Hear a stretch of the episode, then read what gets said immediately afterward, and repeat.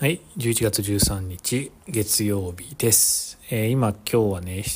夜8時ぐらいで、えーもうお風呂も入ってご飯も食べてあとは寝るばかりっていう早くもそんな状態で収録をしてるんですけども、まあ、11月、まあ、13日だからもう秋の秋中の秋だと思うんですけどタイミング的にはなかなかね涼しくならなくて。いや、まあ、涼しいっちゃ涼しいんですよ。でもまあなんかやっぱねあのーまあ最高気温がやっぱ21とか22度ぐらいあって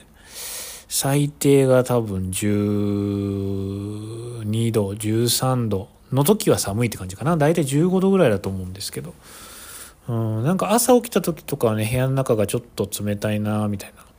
風に感じて上着、まあ、フリースとかダウン部屋の中で着たりするんですけどまあすることもあるんですけどもう外に出る時は基本的に T シャツにまあジャケットあのジャンパーみたいな薄手のジャンパーみたいなのを着ていかないと、まあ、いざという時に脱げないっていうね。下が長袖だとちょっときついかなみたいな。まあロン T ぐらいだったらいいけど。うん、という感じ。ウールタートルネックとか絶対着れない感じですね。メリノウールのタートルネックとか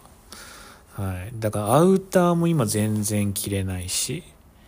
だから早く寒くなってくれないとね、えー困っちゃいますね。今年はあの僕レザー去年買って全然着てないレザージャケットを着たいなっていうのと、まあ、年末に、えーもう一着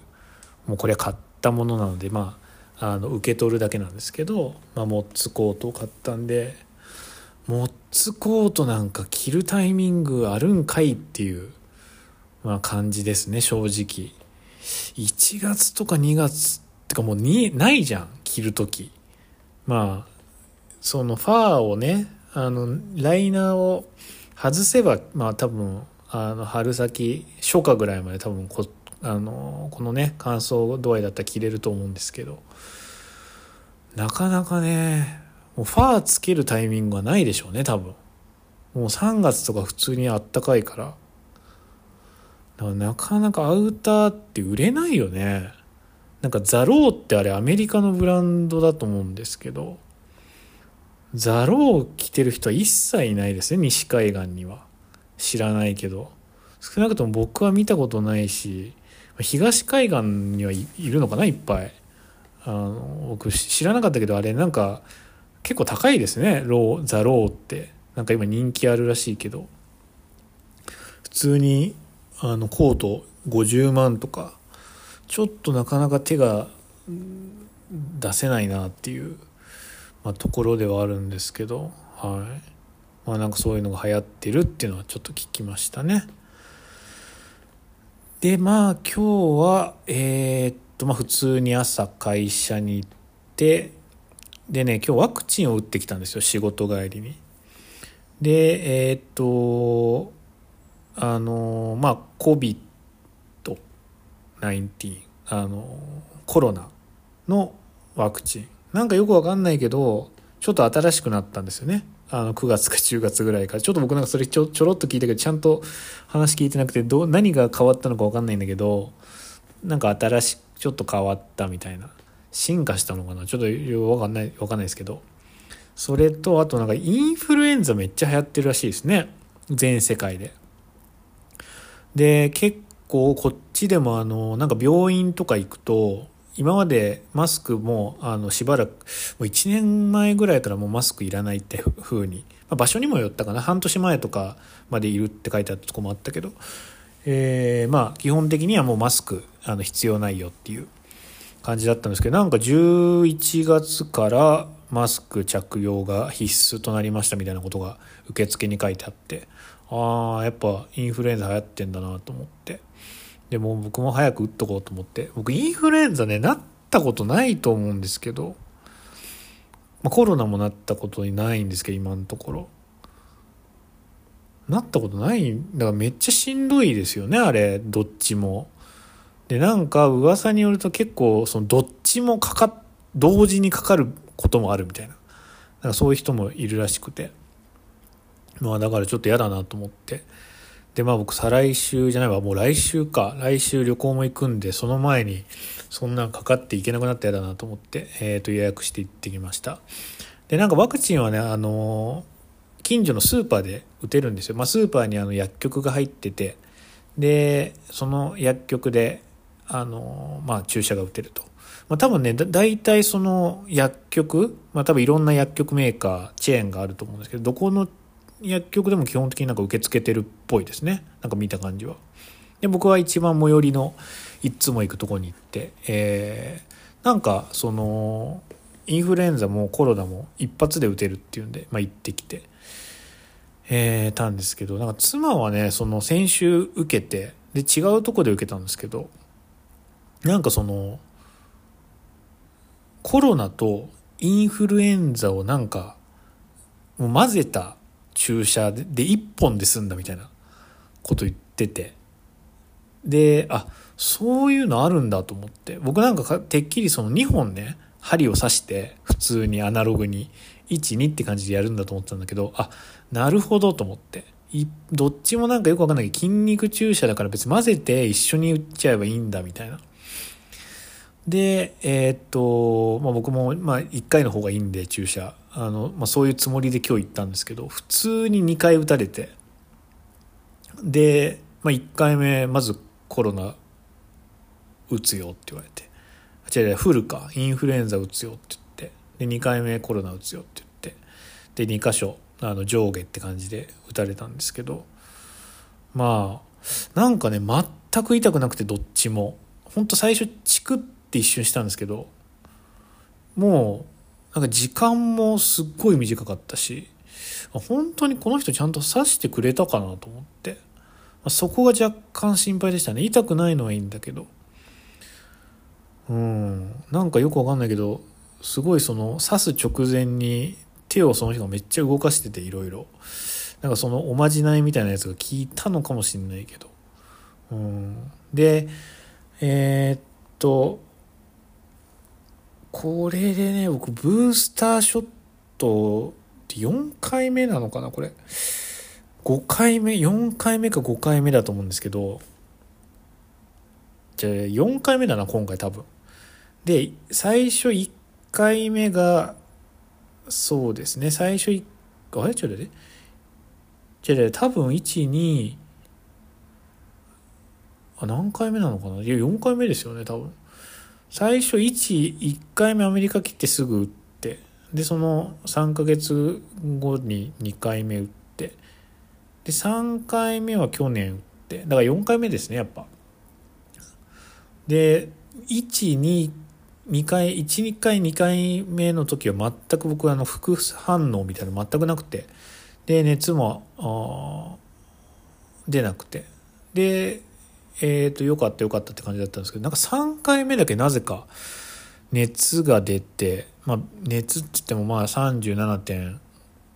37度台後半ぐらい38いかないかいくいくかいかないかぐらいだったと思うんですけど、まあ、そんなにあのひどい人に比べたらね大した副反応ではなかったんですけど、まあ、それが出てちょっと半日ぐらい寝てたんですけどで今回もそれが出たら嫌だなと思ってもうあの注射終わったすぐ帰ってもうまずお風呂入って、まあ、ご飯食べて寝れるだけにしたっていうまあそんな流れでしたね。なんかあの副反応とかもなんか人によってはすごいあのきついって言って僕の親戚父親もまず39度ぐらい熱が出て1回目打った時にで母親は全くそういうのなくて。だから年齢とかではないんだなと思って。で僕の親戚でも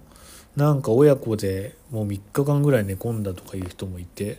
まあ、なんか本当人によるんだなと思いましたけど、僕今のところ接種してちょうど4時間ぐらい経ってますけどまあ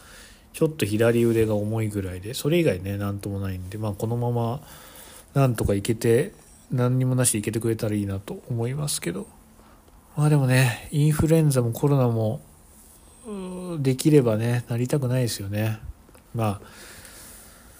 ああのマスクとか全然僕してないんですけどまあちょっと、まあ、人混みもそんな行ってないからまあ大丈夫だと思うんですけど。まあとりあえずなんとか年末まであの年末ね日本帰るのでそれまで問題なく元気で過ごせたらいいなと思っています。なんかいつもねこの話をしているような最近この話ばっかりしてるような気もするんですけど結構最近えーと、ファッションが楽しいっていう、えー、話をしたいんですけど。なんかそのファッション結構ねアメリカに来てえー、こう服が買えない状況っていうのにまあ今2年間ぐらい追い込まれてて物欲のアルカトラズみたいな場所にあの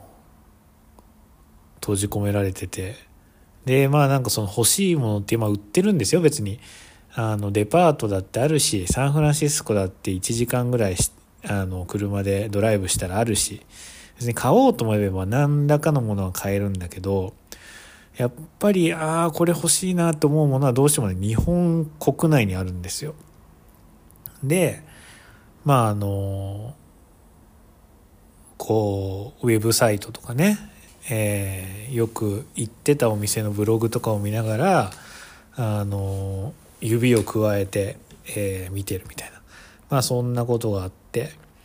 でまあそのしょうがないからもう買えないから新しいやつは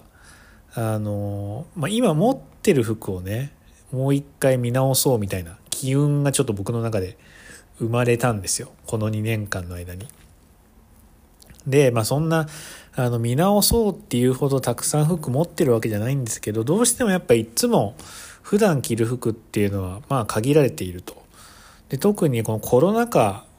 あのアメリカ行く直前までずっとコロナ禍であのまあそんな不自由な思いをしたわけではないんだけどやっぱりその遠出とかっていうのはすることがなくなったと。で、えー、と着る服、まあ、近所しか行かないので、まあ、あのいつも着る服っていうのは、まあ、決まっていてちょっとね何着てたかあんまり僕記憶にないんだけどもうねなんか最後のあの23年は僕あのパンツは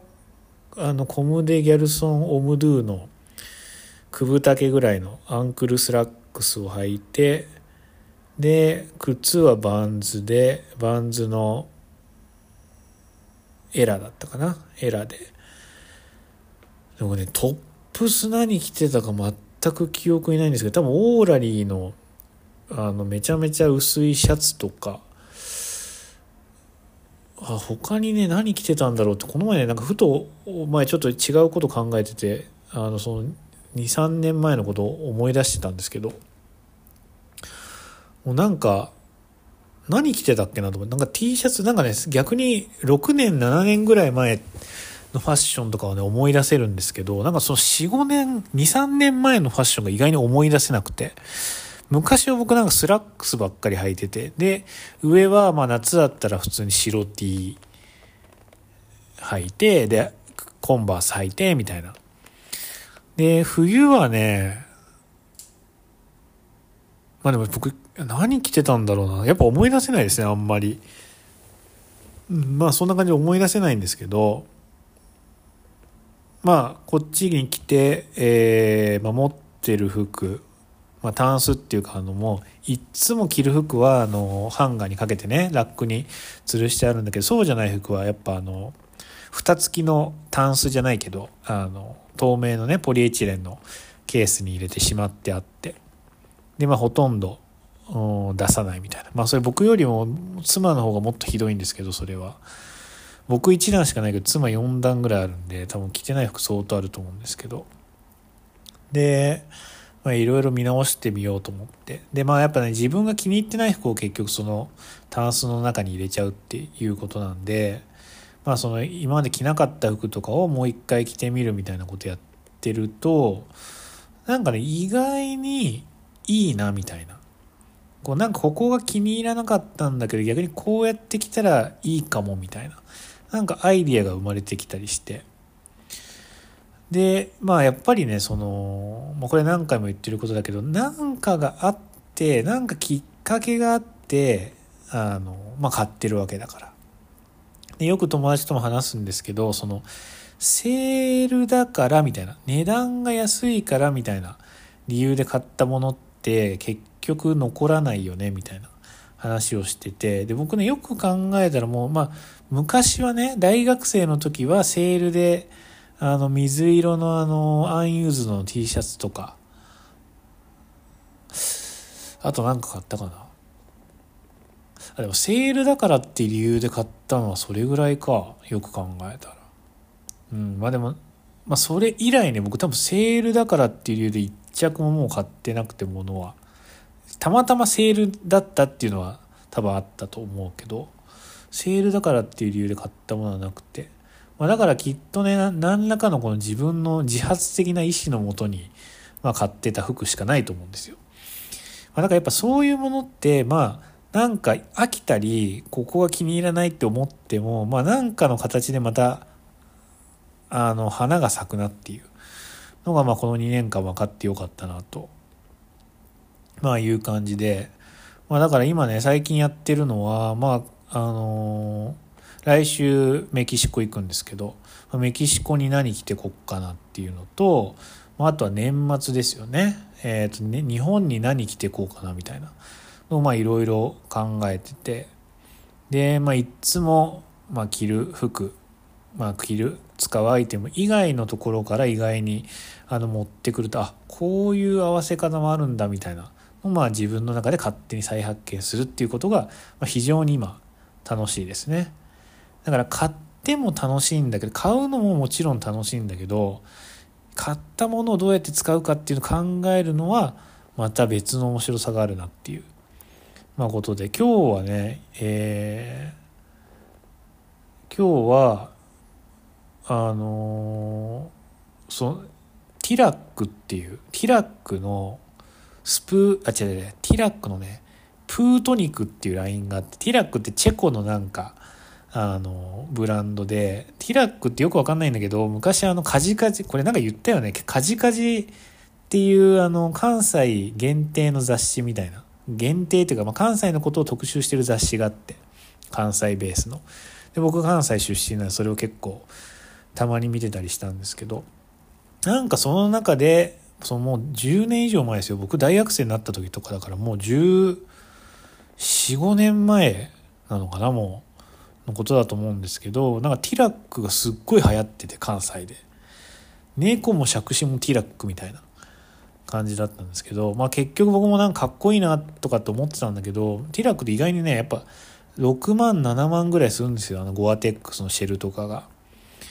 で、まあ、今となっては別に全然高くもなんともないんだけど、まあ、普通の値段なんですけど、その当時ね、僕、そんな高い服買ったことなかったんで、いや、ティラックはなみたいな、ちょっと買えないなって言って、なんか古着でノースフェイスとか、しょうがなく買ってたんですけど、で、なんかその去年年末に、年末帰るも今頃ですよ、ちょうど確か。なんか別に買わなくてもよかったのはそのティラックのプートニックっていうラインのフリースを買ったんですよね。あのあのなんだったっけ？フリースのあのすごいあったかいやつ何でしたっけ？僕ね最近ほんと物忘れがひどすぎてやばいんだけどあの何でした？あのポーラテック。そうポーラテック。の生地の。えー、っと、まあ、霜降りっていうかメランジっぽいフリースを買って。でサイズ L を買って。で日本年末帰って。妻の実家に届いてるやつ着たら、大失敗だったんですよ。なんかまずあのまあサイズかな？サイズがねやっぱちょっとでかか肩はぴったりなんですけどあのなんなんだろうね袖も長いし丈も長いしなんかその肩がぴったりゆえになんか逆に肩が張って見えるみたいな。ねラグランスリーブじゃなくてこうステッチがちゃんと肩にあるあのものだったからなんかちょうどそこが張って見えてなんかすっげえダサいなと思って。でなんかその色もねあの深みがないっていうかすごいねあの、まあ、とにかく安っぽく見えたんですよ。なんかスポーツウェアみたいな。でジップも YKK のもう全然こだわってない。あのグレーのジップで、まあ、ダブルジップっていうのは良かったのと、まあ、すごいあの全然噛まないジップありますよね。あの YKK のよくわかんないけど。まあ、あのでかいからね。歯が。歯がでかいからもう全然噛まないみたいな。噛みようがないみたいな、まあ、ジップで、まあ、それは良かったんだけど、まあ、もうでもこれ外に着ていく感じじゃないなと思って。完全に僕のあのお風呂上がりの寒い時に冬着るもうパジャマになり下がっちゃってたんですけどなんかそれそういえばそうこれ持ってたなと思って、まあ、最近ねパジャマですら着てなかったんだけど。でそれを着てみたらあのなんかね今までパンツがダメだったんじゃないかなと思って。でパンツをちょっと細めに変えてルメールのこれまた全然最近履いてなかった。ルメールのパンツを履いたらなんか意外にいいシルエットであこうやって合わせればいけるなと思って。でででさらに全然着てないアーカイブああバイナルアーカイブか。っていうあのブランドのベスト。これね去年そうだ。これセールで買ったんですよね。これまあ別にセールだから買ったってわけじゃないんだけどまあでもセールだから買ったのかもしれないですね。これも。なんか腹いせになんか名古屋東京で買い物してなんかちょっと物足りなくてでちょっと名古屋であの時間があって若干見たんですけどもうその時どこの店もまあセールやってましたと全然買うもんねえなと思って、で、最後に入った店でそのベストがあって、ユナイテッドアローズかどっかで。で、まあ、ベストは何着持っててもいいかっていう感じで買ったんですよね。そう。でもあんまりやっぱ気に入ってなくて。やっぱセール品はダメだなとかってちょっと思ってたんだけど、まあ、でもそのスリースの上から合わすと、まあ、意外によか、良かったと。で、フリースの丈が長いのも、あ、逆にベストの下からこうやって見せるために長かったんだな、みたいな感じでなんか自分で納得したりして。で、その上に、あの、KCKC のコートを羽織ったりして、もう暑すぎて部屋の中でも、もう全然あの季節感というか今の、てかもう三の瀬ではもう2000%着れないんですけど、まあ、そういうファッションショーを一人したりして。で、そのまあフリースもね、襟が立って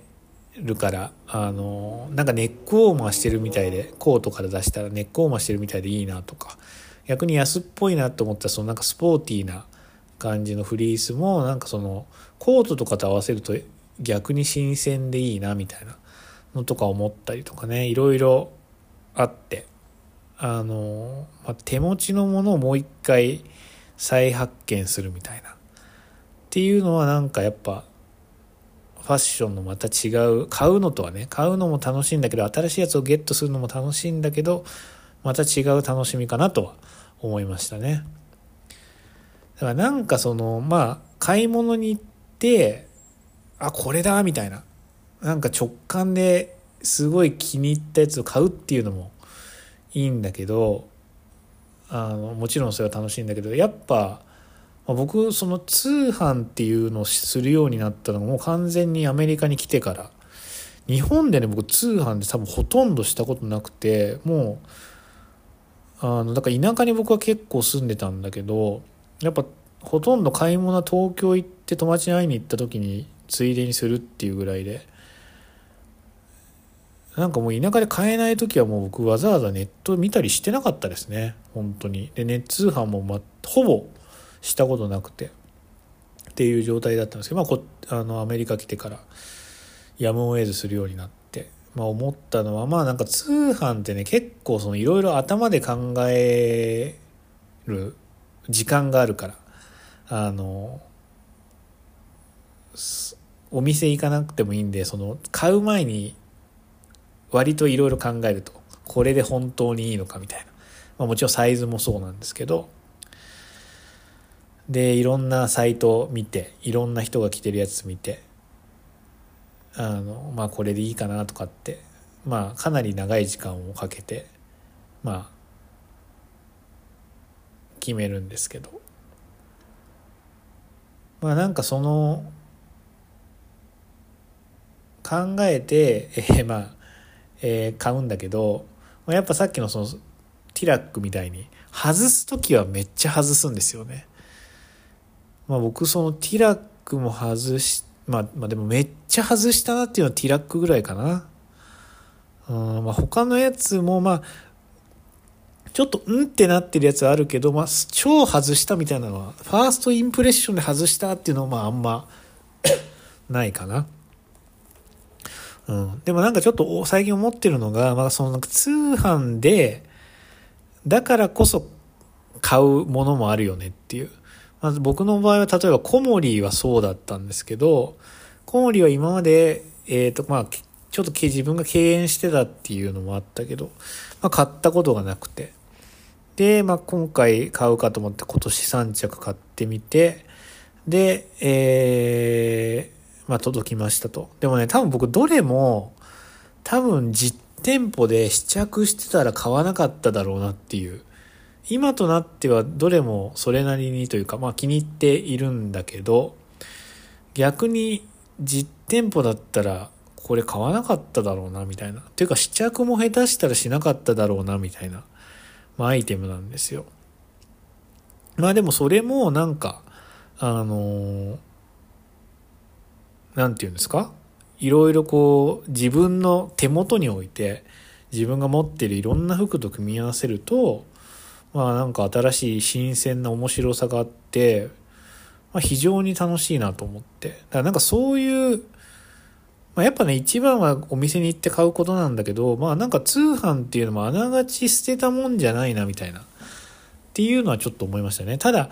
なんかあのこう誰かが持ってるから買うとかなんかちょっと僕、あの、前言ったかななんかその、インスタとかで誰々さんが着てましたと。で、まあなんかその人もまあ服を載せてるんですよ。わざわざ、これはコモリとか、アプレッセみたいな感じで書いてるんだけど、そこのコメントに、あの、何セン、何々さんは何センチの、あ、違う違う、サイズ何を着てらっしゃいますか？みたいな。なんかその、その質問に何か意味あるのかなと思って。まあ、わかんない。その人の身長とかね、体重とか体型っていうのもしかしたらあって知ってる人なのかもしれないけど、うん、なんかね、ちょっと、すごいなと思いますけどね、そういうのは。うん。だなんか、すごいよね。誰かが別に芸能人とかでもない、ただのショップスタッフとかよくわかんない。謎のインスタグラマーが着てる服のあれを見て欲しいって思うっていうのがなんか僕はなかなか想像できないんだけど。まあなんかその通販ならではのなんか、うん、本来だったら手にするはずじゃなかったアイテムっていうのを楽しめるっていうのはいいことだなと思いました。あれですね。なんかあの僕ちゃんとまともに読んでないかあれなんですけどなんか東博樹さんのなんかあの誤配とかいうちょっと意味若干違うような気もするんだけど、誤配とちょっと似てるなと思って。あの、まあ、誤って別に届いたわけじゃないんだけど、あの、本来でも自分に届くはずのなかったものを手に入れるっていうことの面白さみたいなのは、あの、ありますね。で、なんかそういうことを、その誤配に関してあえて誤配してみようかなって最近ちょっという気持ちがあって、まさすがにもうちょっと、なんだろう、もう通販はしないですよ。もう僕、来月、ほぼ1ヶ月後、日本に行くので、さすがに通販はしないけど、なんかその、まあ、これ買わないっしょみたいな、あえてやってみようかなと今ちょっと思っていて、で、それがね、あの、なんかダッファー N ネフューズとかいうブランドご存知ですかね、皆さん。僕はちょっとあんまりよく知らないんですけど、なんか、ダッファー N ネフューとかいう、あの、ブランドが多分あると思うんですけどまあその僕が昔ねあのたまに行っていたえー、セレクトショップで取り扱いを今年まあ今年始めたっていうか多分今年始まったのかなブランド自体が。だからファーストシーズンですよね。なんか僕ちょっとそのよくあのアパレル業界とかのことはよくわからないんですけどちょっと待ってくださいよ。ファダファファエヌネフュー。ネフューズか。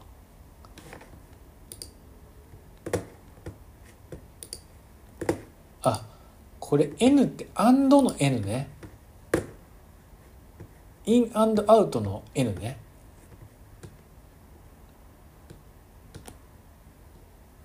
なるほど。ちょっと待って。えー、 Fashion Press っていうサイトによると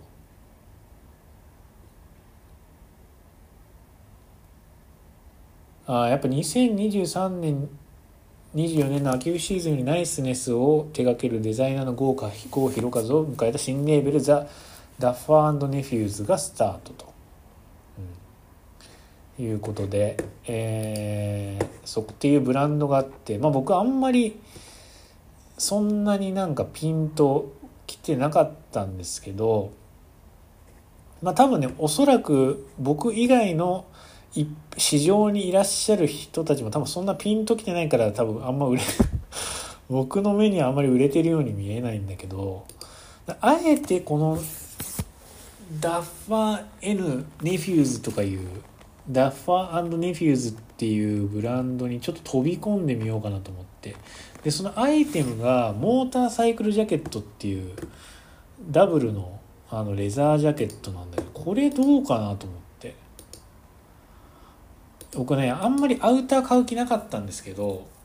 なんかまあそのさっきいろいろファッションショーとかいろいろやっててでアウターはそんないらないなみたいな。何が面白いかってそのアウターの下に、まあ、何を着るかとか何を組み合わせて着るかみたいなをあのやりたかったんで、まあ、パンツ買ったりとかあのベスト買ったりとかこうなんか今持ってるやつに付け足せるあのものが欲しいなって思ってたんだけどなんかねふとよくわかんない。これもしかして僕レオン見たせいかもしれない。レオンっていう雑誌ありますよね。でなんか、まあ、今あのサブスクでね1ヶ月限定であの雑誌の楽天マガジンみたいなの入ってるんですけどでまあ普段見ないような、まあ、最近雑誌全然見てなかったから全ての雑誌がもう真新しく見えたんだけどあのレオンっていうもうモテること市場を市場としてるあのなんかおじさんがおじさんになってもモテるみたいな。おじさんになっても色男みたいな。あの雑誌ありますよね。でほとんど僕見たことなかったんですけど、まあ、あれをチラチラっと見たらなんかまあいろいろ足長おじさんになる方法方法とかあとなんだなんかそのカシミヤを着とけばそれを女性に触らせたらもうイチコロよみたいな。あのそういうなんかあの漫画に出てきそうなことを多分めちゃめちゃ真面目にやってるっていう。あの雑誌で、まあ、ある意味ちょっと興味深くてあの楽しんで見たんですけど。その中にねモーターサイクルジャケット、まあ、これじゃないですけど普通に、まあ、あのダブルのジャケットレザージャケットを着て、まあ、コートを着てるみたいなそれ何だったかな？なんかどういうそれもなんか面白いなってそれ別に多分そんなに特別なことじゃないんですけどなんかそれもね決まり文句みたいなのがあって面白いなと思って。あの印象に残ってるんですけど、まあ、なんかそれ見たせいじゃないとは思うんだけどなんか急に僕革ジャンって、まあ、今着てるジャケットあのレザー持ってるレザージャケットって初めてまあレザーのジャケット買ったんですけどフルレザーの、まあ、それボタンで留めるやつだし。なんかちょっとライダースも男なら一着は持っといてもいいかなみたいな。気が急にしてきて。だこれちょっと意外に行ってみようかなっていう機運がちょっと僕の中で高まってますね。でしかも僕ちょっとよく分かんないんだけどなんかそのブランドのファーストシーズンっていうのはなんかすごい熱量が違うと。よく分かんないんだけど。なんかそれが後になって分かると。なんかそのシーズンがね始まって2年目3年目っていうのもいいものが出てくるんだけどやっぱ1年目っていうのはその、まあ、例えばそのテクニック的なものではどんどん2年目3年目に、えなるにつれて洗練されてくるかもしれないんだけど1年目はやっぱそのテクニックが少なくてもものすごくそう何て言うのかな熱量があるみたいな。まあある人の文章を見てそういうもんなのかなみたいな。まあでも確かにその最初のシーズンってま別に服に限らずですけど多分雑誌とかもそうだと思うんですけど最初って頑張りますよね。僕もポッドキャスト始める最初の時はなんかいろいろ考えたもん考えましたもんね。今も全く考えずにほぼ適当に喋ってますけど最初はなんかあの気合入れてちょっとやってみようかなみたいな新しい試みだしみたいな感じでちょっと熱量があった気がしますけど。それと一緒であの何て言うんですか？まあファーストシーズンだしなんか、ね、今思ったらそのファーストシーズンのものを買うっていうのもまあある意味珍しいなと思って。記念だなと思って。そのたまたま2023年4年に僕がここに立ち会ったっていうことの記念にモーターサイクルジャケットいっとこうかなっていう気が今しています。多分ね売り切れないと思うんだけどおそらく十中八九。もうこれはね僕の中では割と買うんじゃないかなと。いう気がしてますけど、まあ、ちょっとアウター買いすぎやかあるんだけど、まあ、むしろサンノゼってカリフォルニアだったら意外にちょうどいいかもしれないですね。あのニットにレザージャケットっていう。意外に超実用的かもしれないな。っていうのはちょっと思ってます、まあ、これは、まあ、特に検討はしないですけど、まあ、年末行って、まあ、ちょっと着れる場所があるかどうか分かんないんだけど、まあ、本当にもし着れて、えー、まあサイズがぴったりだったら買うんじゃないかなという気はしています。えー、今日は、えー、今日もね、普通に会社に行ったんですけど、めちゃめちゃ久しぶりにメレルのジャングルモックを履いて、で、ジャングルモックっていう靴は、まあ皆さんあの、一回は見た靴だと、見たことがある靴だと思うんですけど、まあ、なんとも言えない形みたいな、餃子靴みたいな。餃子靴じゃないんだけど、なんか餃子靴の、あの、アメリカ版みたいな形のね、ちょっとぽってりした、絶妙な丸みを帯びた、なんか新幹線の先っぽみたいな形をした靴で、で、僕はそもそもこれを買ったのがまあ大体1年前で、で、えー、っと、まあ出張に行くというかお客さんに会わなきゃいけないって会いに行くっていう時のタイミングでそのまあジャケットに合う靴っていうのを持ってなかったんですね僕その時。もう革靴とかは基本的に全部日本に置きっぱなしにしてたんで。まあ家家にはスニーカーしかないと。で慌てて買いに行って近所で手に入ったのがそのジャングルモックだったんですけどまあもちろんね頑張あの普通に買おうと思えばあの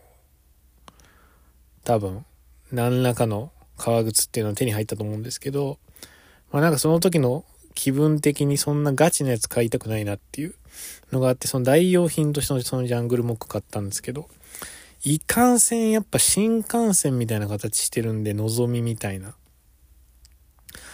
なんかね、あ、どんな感じの服に合わせればいいのかなと思って。合わないんですよね、なんか。何を合わせても。で、今日は、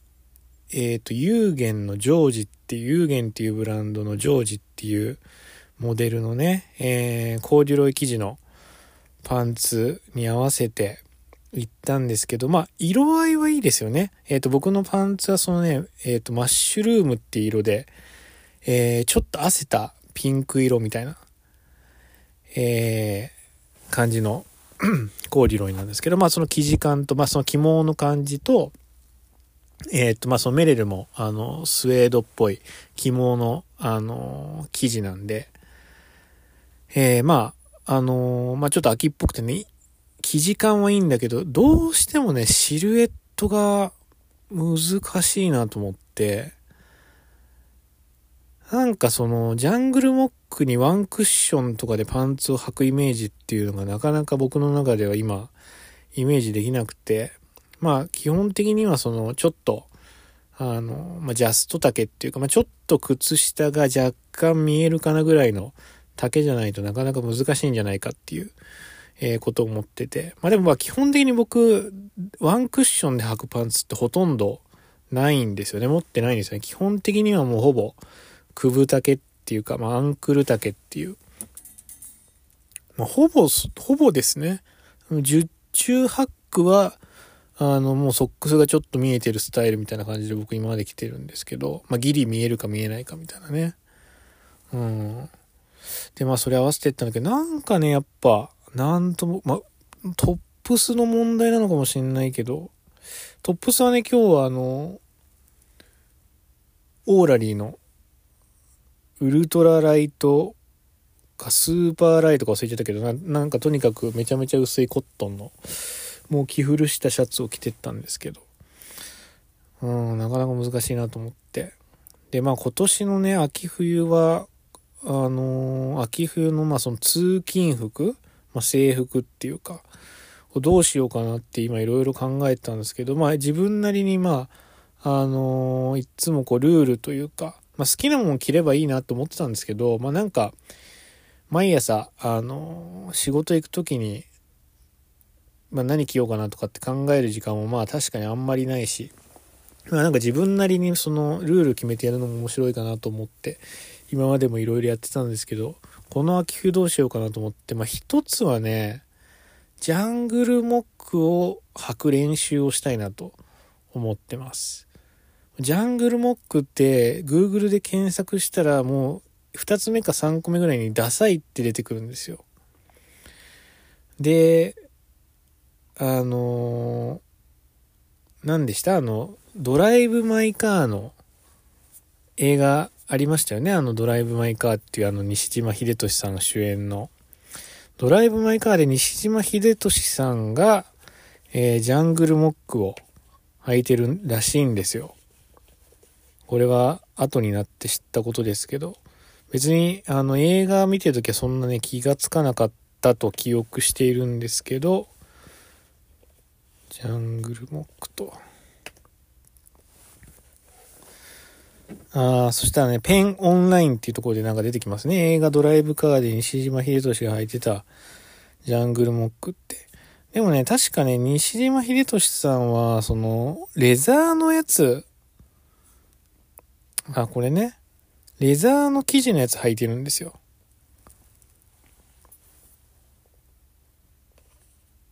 うん、レザーの生地で、スラックスっぽいやつに合わせてますね。まあだからレザーだとちょっとまだいいのかな。まあでも決してかっこよくはないんじゃないかなっていう僕、ちょっと思っちゃうんだけど、これかっこいいのかな？ちょっとよくわかんないけど、まあこういうのもありかもしれないけど、僕が好んで履くものではないですね、これ。うん。決して。全然好みではないんだけど、まあ一応まあそういうものもあると。いうことで。うん。まあ、レザーの方がやっぱ幾分履きやすいのかもしれない。もしかしたら。カジュアルからドレス、モードなスタイルまでオールマイティに履きこなせるって書いてあるけど、なんか、何にも別にスタイリングとか載ってなくて、このペンには。なんか本当に試しましたっていう、そんな簡単じゃないよっていう気がしてるんだけど、なんかスタイリストの人とかはこれが、なんかおしゃれな人はこれうまく履きこなせるのかなこのジャングルモックって。もう僕今のところどう着てもダサいんだけど。うん、まあだからね、なんかこの、えー、っと、まあ秋冬はとりあえずジャングルモックをどうやって履くかっていう、まあ研究したいなっていうのが一個ありますね。あともう一個は勝手にコーデュロイを履きたいなっていうのがあって で まああのー、春夏は僕はデニムを履いたんですよね。でデニムも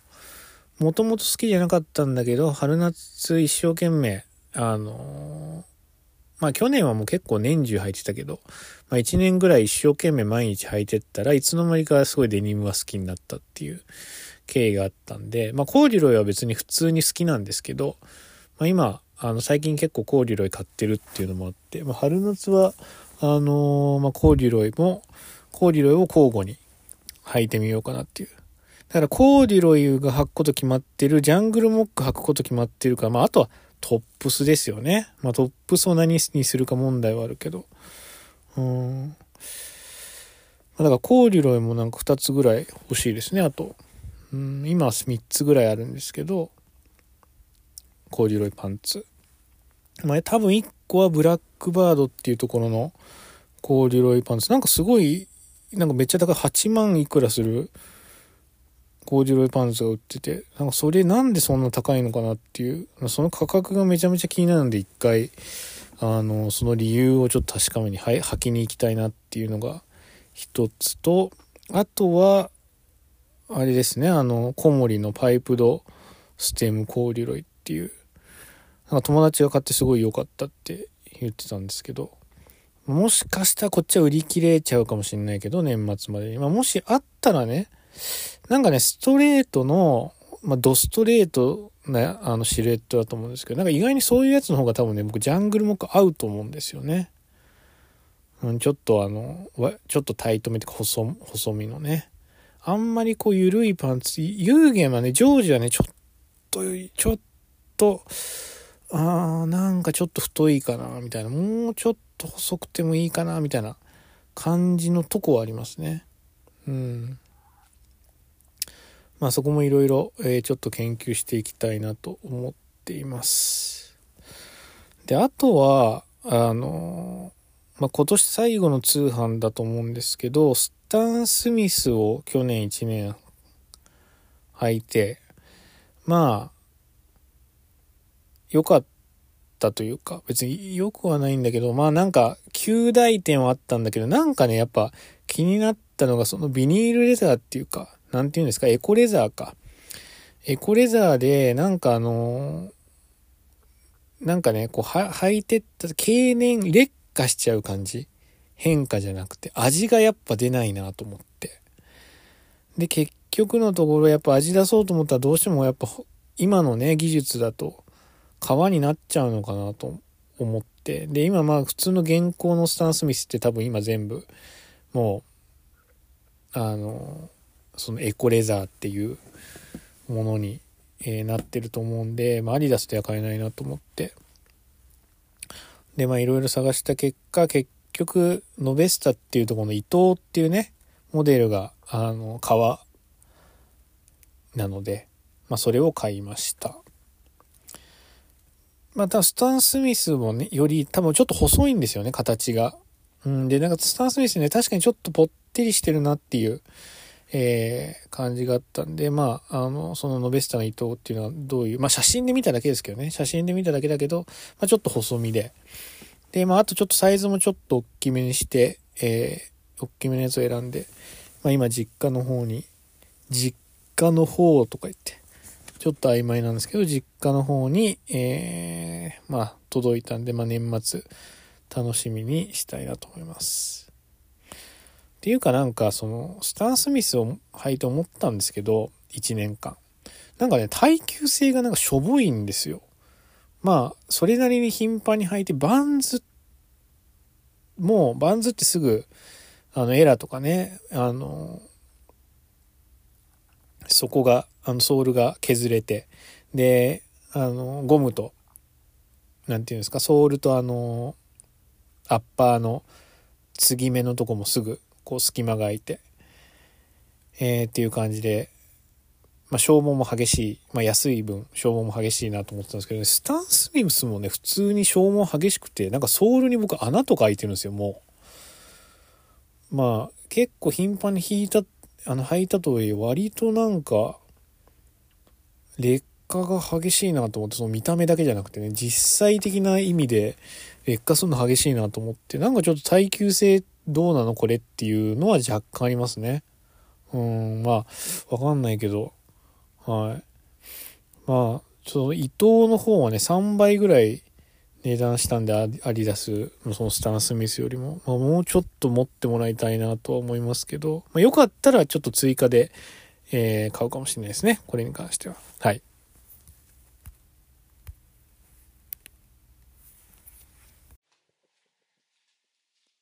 浅井亮さんの性欲という本を読みました。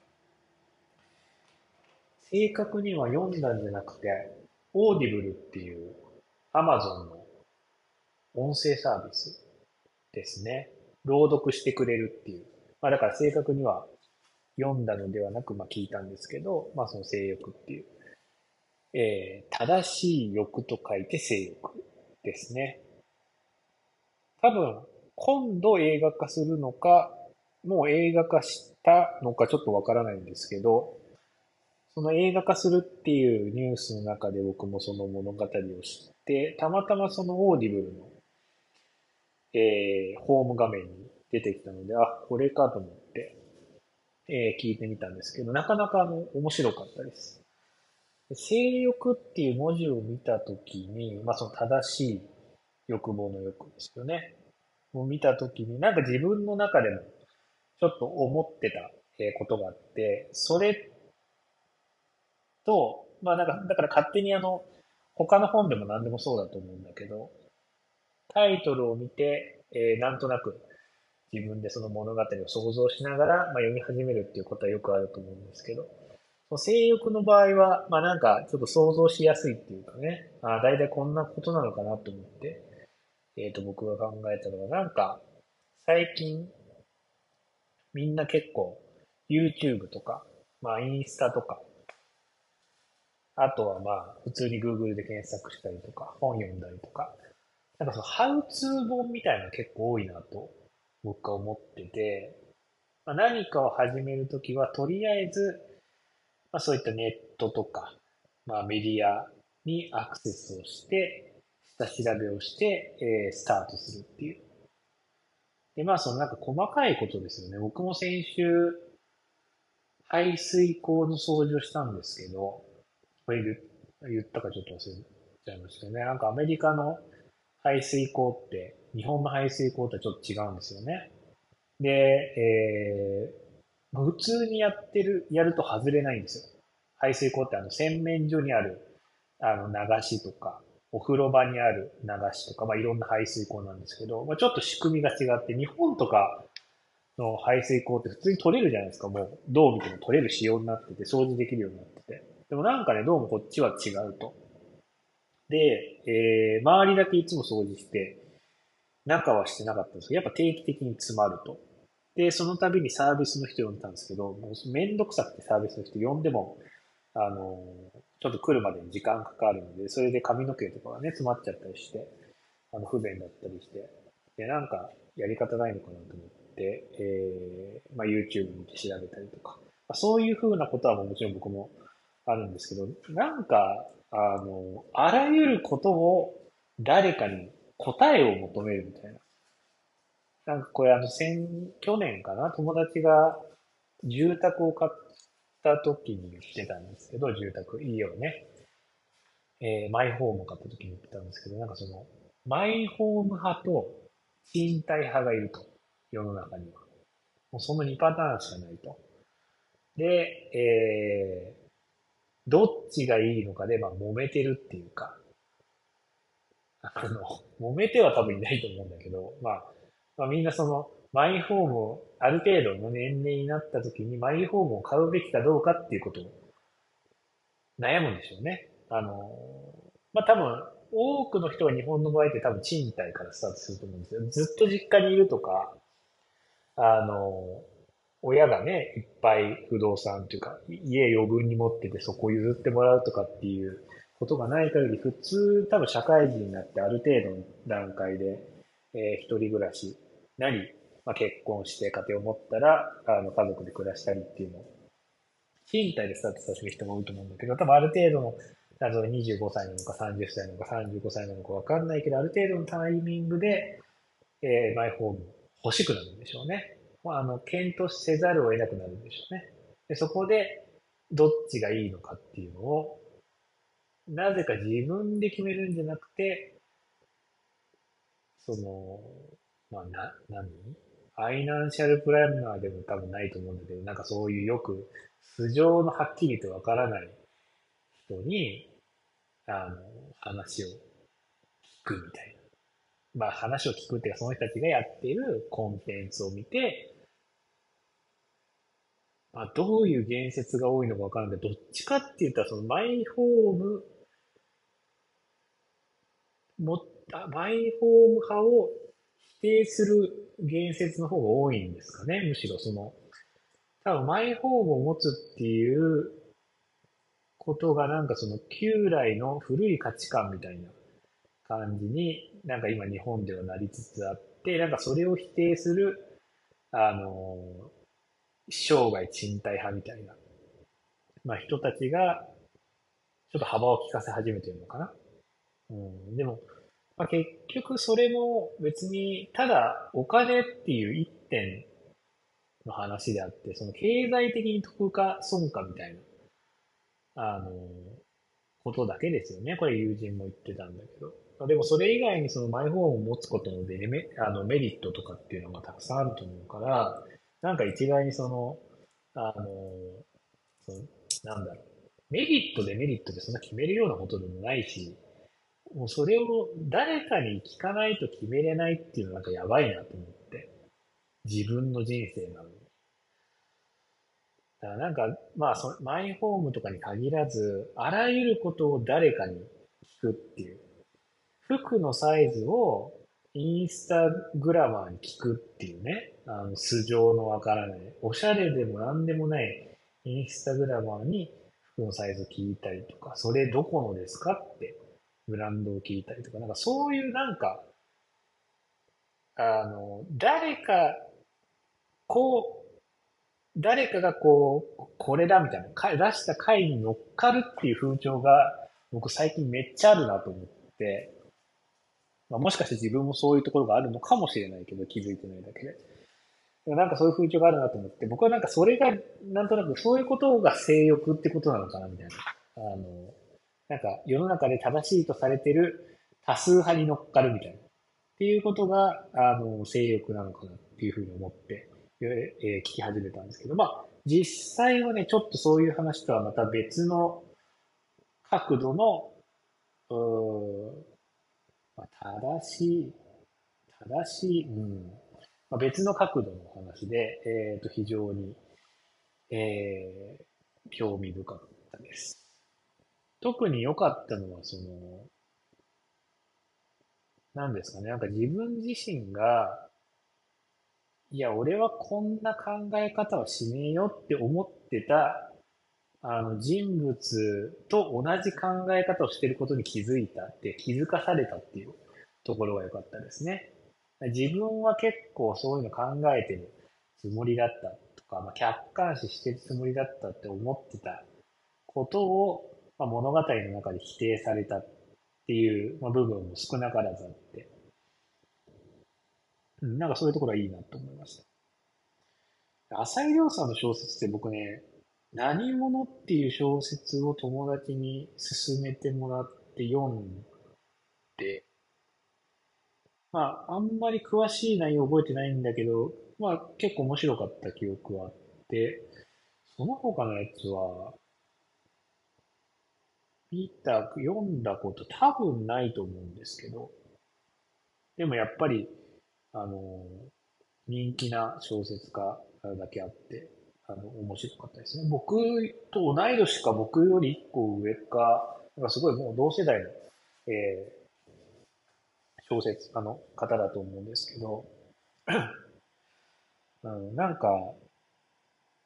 めちゃめちゃムカつくやつが出てきて、その物語の中で。あの、まあ、そういうもの、ムカつくやつが出てくるっていうところに、なんか、ちょっと平野啓一郎の小説を若干思い出しましたけどね、あの、なんかめちゃめちゃキモいやつが出てくるっていう。平野啓一の小説も一人はキモいやつ出てくるんですよね、絶対なんか。生理的に受け付けられないような。うん。で、なんかそれをちょっと思い出しながら聞いてましたけど、えー、非常に良かったです。で、特にね、その何者っていう、えー、何者じゃないわ。えっ、ー、と、この性欲っていう本は、まあ、登場人物、まあ、当然、まあ、小説の登場人物が何人かいるんですけど、そ何人、まあ、誰が主役、主人公とかじゃなくて、まあ、複数の、まあ、あの登場人物の視点から、あの、その登場人物が語るっていうものだったんですよ。で、 Audible って、えー、一人の朗読者がずっと最初から最後まで朗読するパターンと、複数の、えー、朗読者が、まあ、タッグを組んで、えー、やるパターンと、まあ、あの、2パターンなんですけど、今回は複数の人が出てくるっていう、えー、パターンで。で、まあ、いろんな登場人物に合わせて、もちろん多分倹約してると思うんですけど、一人二役とか多分してると思うんですけど、ちょっとちゃんとチェックしてないですけど、まあ男性がいたり女性がいたりしますかね。で、まあその人たちが割とテンポよく、あの、読んで、えー、くれるっていうのと、まあ結構感情を込めてね、あの、まあどうしてもその感情のトロみたいなセリフとかも結構あったんですけど、まあそこら辺も感情込めて、えー、読んでくれてたんで、なんか悲しい時は、あの、自分も悲しい気持ちになったりとか、ムカつく時は、めちゃめちゃ、あの、ムカつく気持ちになったりとか、まあそういう感情移入しながら聞けたのが良かったかなと思いました。で、なんか、 Audible って意外に、えっ、ー、と、よくって、というか、まあ僕が最近、なんか自分の中で本が読めなくなってきたなっていう自覚があって、まあその本を読む、な、何がちょっと原因なのかわかんないんですけど、なんか落ち着いて本を読む気にならないんですよ、あんまり。その前はね、その本を読むっていう時間が結構娯楽みたいなところ、前って言っても結構前ですけどね、大学生の時とか、まあ、高校生の時とか、まあ、あの学生の時はその本読むこと自体がなんか、あの、娯楽っていうのがあったような気がして、もうずっと本だけ読んで過ごす日とかもあったんだけど、なんかやっぱりなんかスマホが登場してから、僕ね、あんまり集中、物事に集中ちょっとできなくなってきたような感じがありますね、自分の中で。うん、そんなに僕スマホを多分、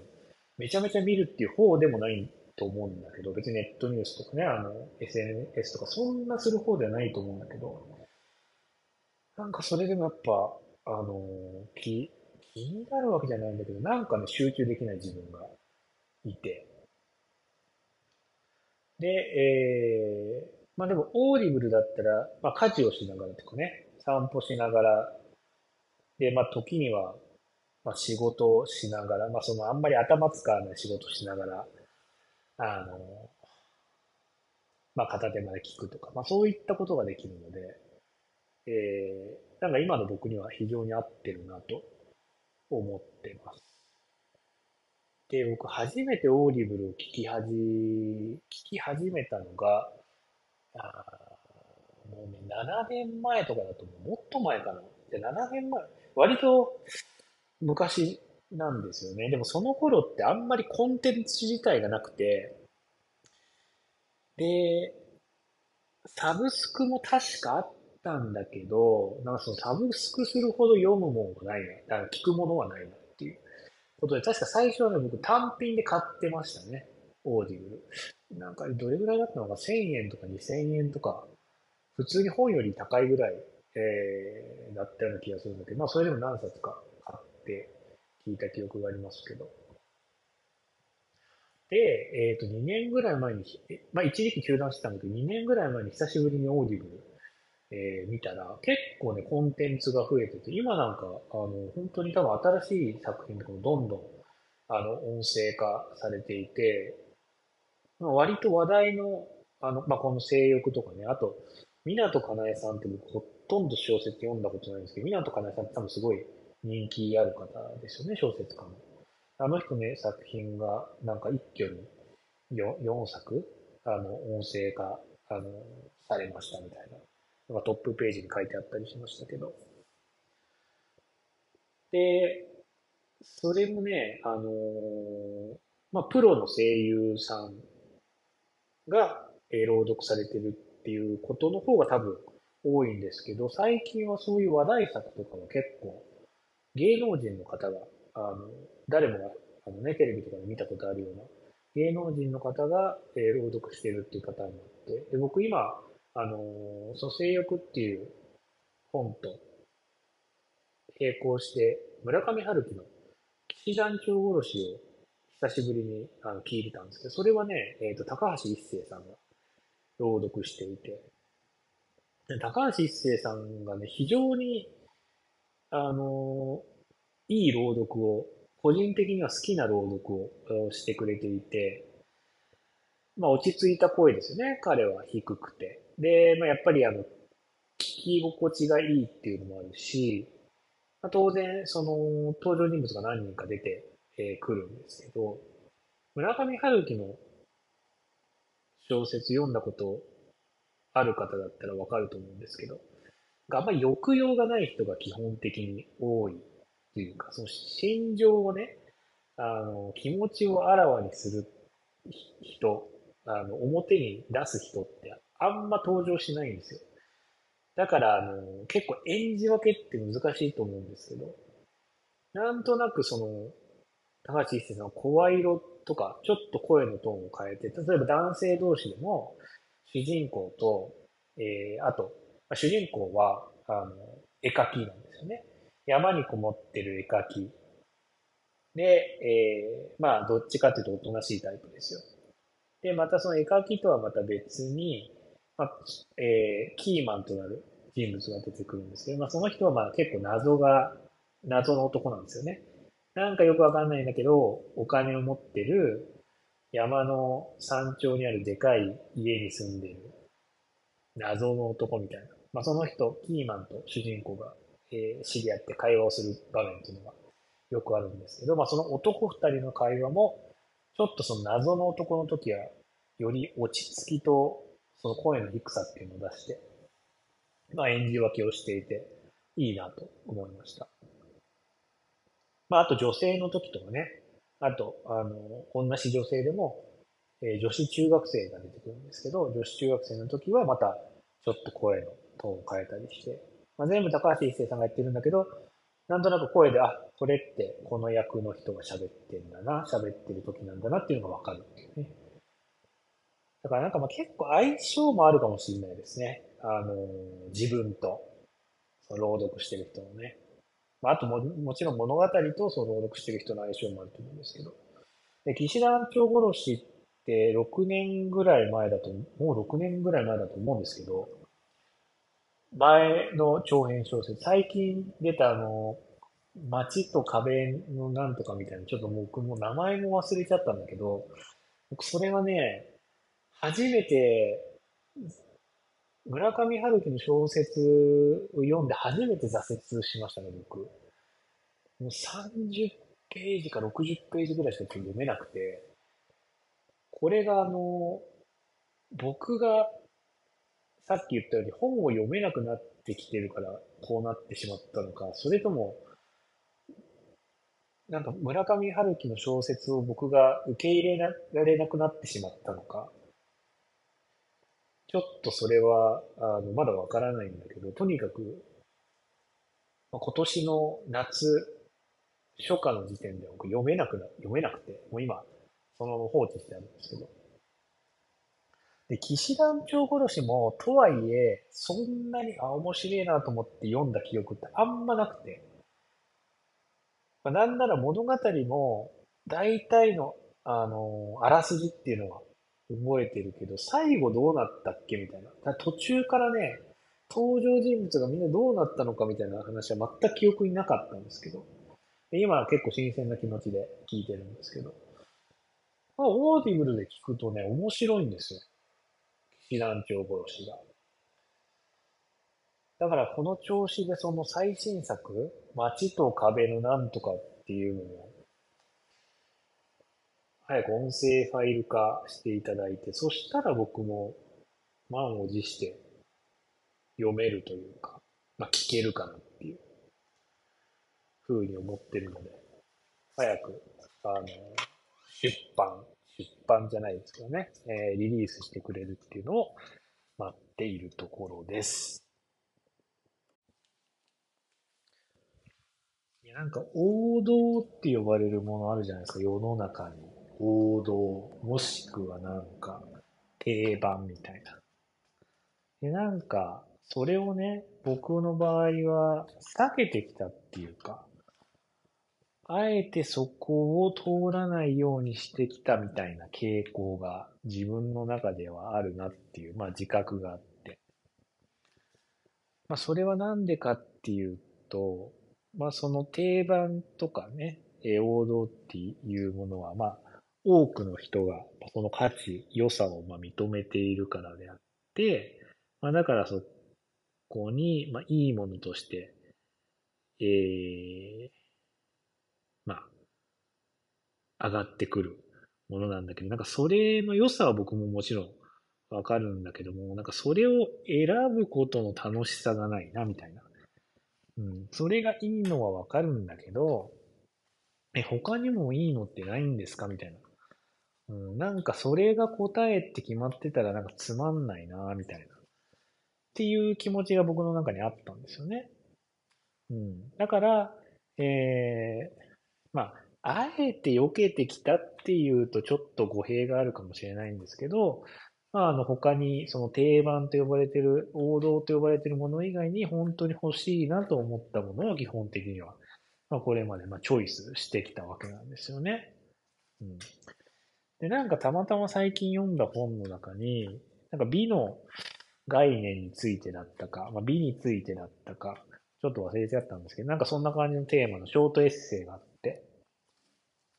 で、その中でその美っていうのは、まあ昔は、その対、えっと、醜さの、まあ、対岸にあったものだと、対極にあったものだと。だから、美と醜さっていうものの、なんか、まあ二項対立みたいな感じで、それ以外のものはその美と醜さの、まあ、間のどこかに存在すると。まあ、いうものだったんだけど、で、まあ、かつその美っていうのはね、あの、昔は特にあの人工的な美、その自然の美っていうのももちろんあると思うんですけど、まあ、風景とかね、夕日とか。でもその人工的な、まあだからアートであったりとか、あとはプロダクトとかであったりとかね、そういったものは、えー、限り、その、まあ、一部の限ごくごく限られた人たちの間の中だけで、まあ、シェアされてきたと。まあ、それはなんか当然ですよね。えー、昔の特権階級的な人たちの、えー、中だけでシェアされてきたっていうのは、なんかいろいろこう想像がつくと思うんだけど、まあ、それが今の時代は、まあ、あんまりなくなってきたと。うん。まあ、あの、まあ、さすがにその、なんていうんですか、その名作って言われる美術品を、まあ、庶民が買うってことはなかなかできないんだけど、まあでもやっぱりあの、美術館とか行ったりね、えー、すればまあ公共に開かれたところに、えー、作品はあるわけだし、それを乗っけている、まあ、図録とか本っていうのはたくさん、まあ、出版されてるし。で、まあ、プロダクトに関しては、まあ、ごく一部のね、超高級品を除いて一般的な、その流通しているもの、量産品に関しては基本的には、まあ、なん、まあ、頑張ればね、普通の庶民でもまあ、手に入ると。まあ、要するにその美っていうのが、まあ、民主化してきたと。で、まあ、それ自体はまあ、いいことだと思うんですけど、なんかその民主化することで美っていうのが、今度その美に、えー、美の対抗概念っていうのが、醜さではなくなってきたと。醜さの代わりに面白さみたいな、えー、まあ、結構抽象的なあの概念っていうのが美の対岸にあるものになったと。で、まあ普通に考えたら、えー、面白いの反対って、まあ、退屈とかね、まあ、そういったものが来ると思うんですけど、美の対極に面白さっていうのが来てしまったので、その美っていうのが、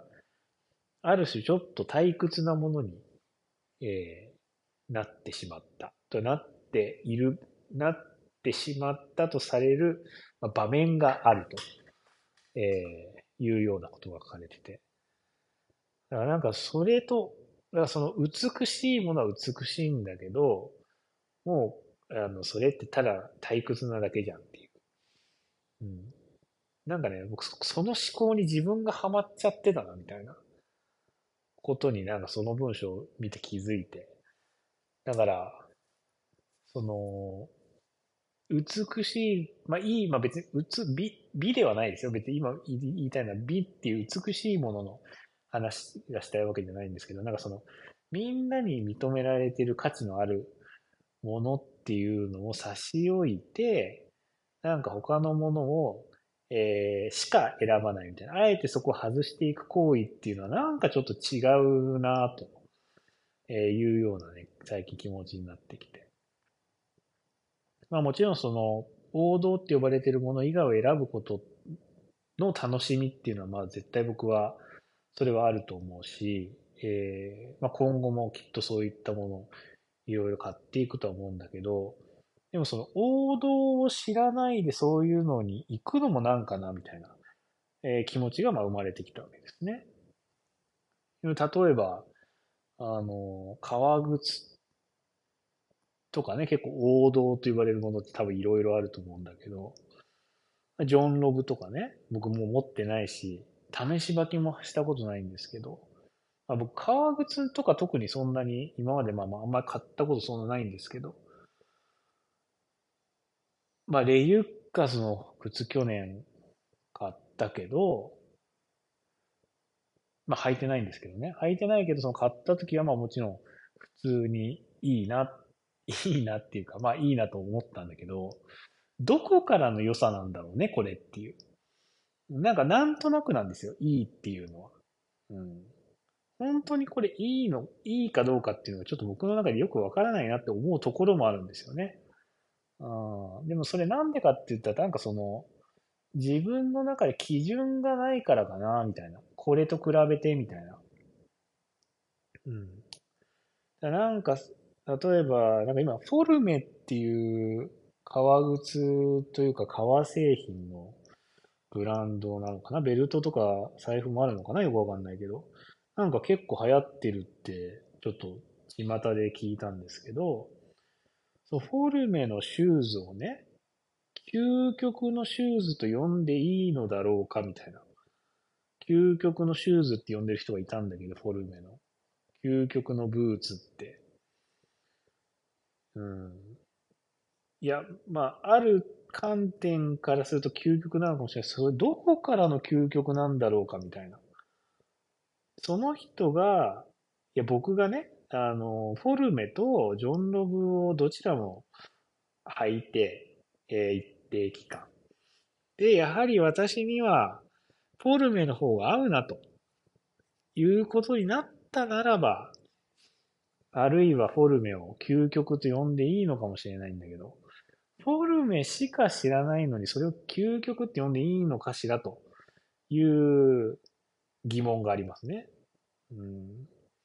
なんかよくね、あの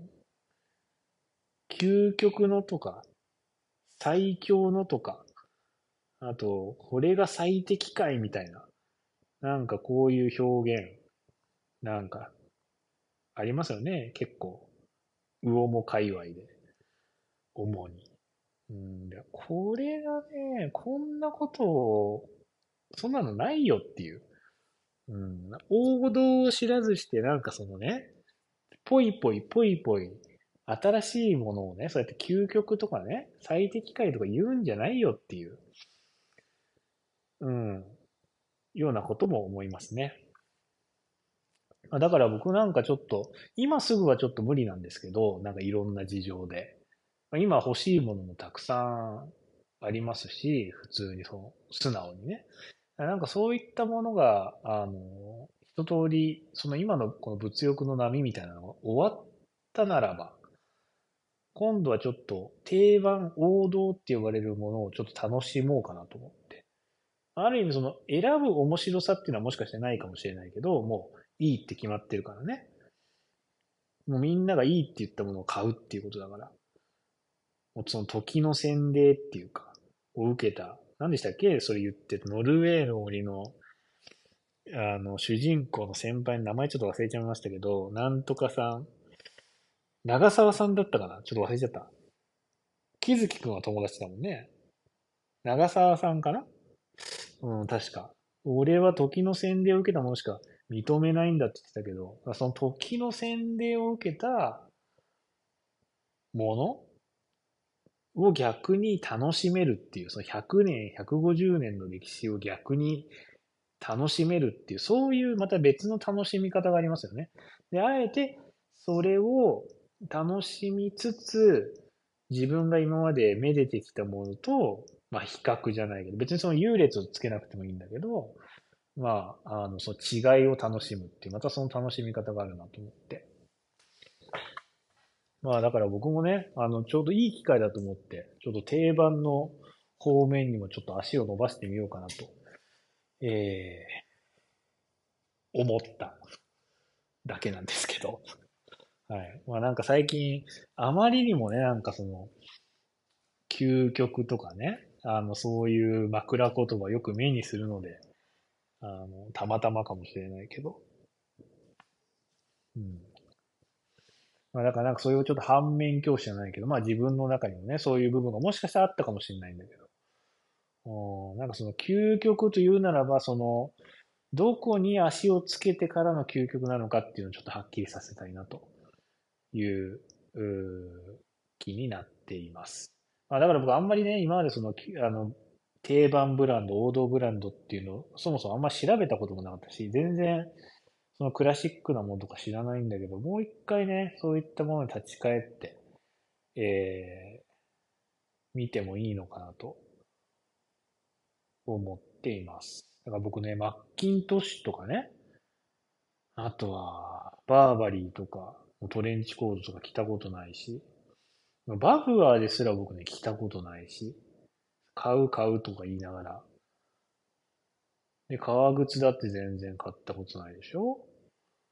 であと何？ジョンスメドレーのニットだって着たことないし、ロロビアーナのニットも、マフラーも買ったことないし、何もないわけですよ。うん。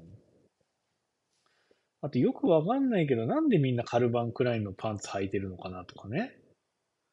なんでみんなイソップ使ってるのとかね。まあ、そういうのを思うわけなんだけど、なんでカルバン・クラインがいいんですかね？僕ね、それはすごい気になってるんですけど、いいのかな？やっぱカルバン・クラインって。うん、パンツ、パンツって意外にハードル高いんですよね、なんか。買う気にならないっていうか。なんでなんだろうな。うん、ちょっとそこもカルバン・クラインのパン ちょっと王道とは違うのかもしれないけど、でもなんか、ウオも読んでる人は多分僕、カルバン・クラインのパンツ履いてる率多分一番高いと僕は思ってるんだけど、うん、わかんないけど、ちょっとね、なんかそういう、みんながいいってものっていうものを素直に受け入れる心っていうのをこれから育んでいきたいなと思ってます。という、まあ今回もね、あの、最初から最後まで取り留めのない話だったんだけども、えー、今週の収録はこれで終わりにしたいと思います。えー、来週はね、僕メキシコに行くんですよ。旅行に行くので、えー、更新できるかわかんないけど、できるだけ頑張って更新、自習、収録していきたいと思います。それじゃあまた、えー、次の収録でお会いしましょう。さよなら。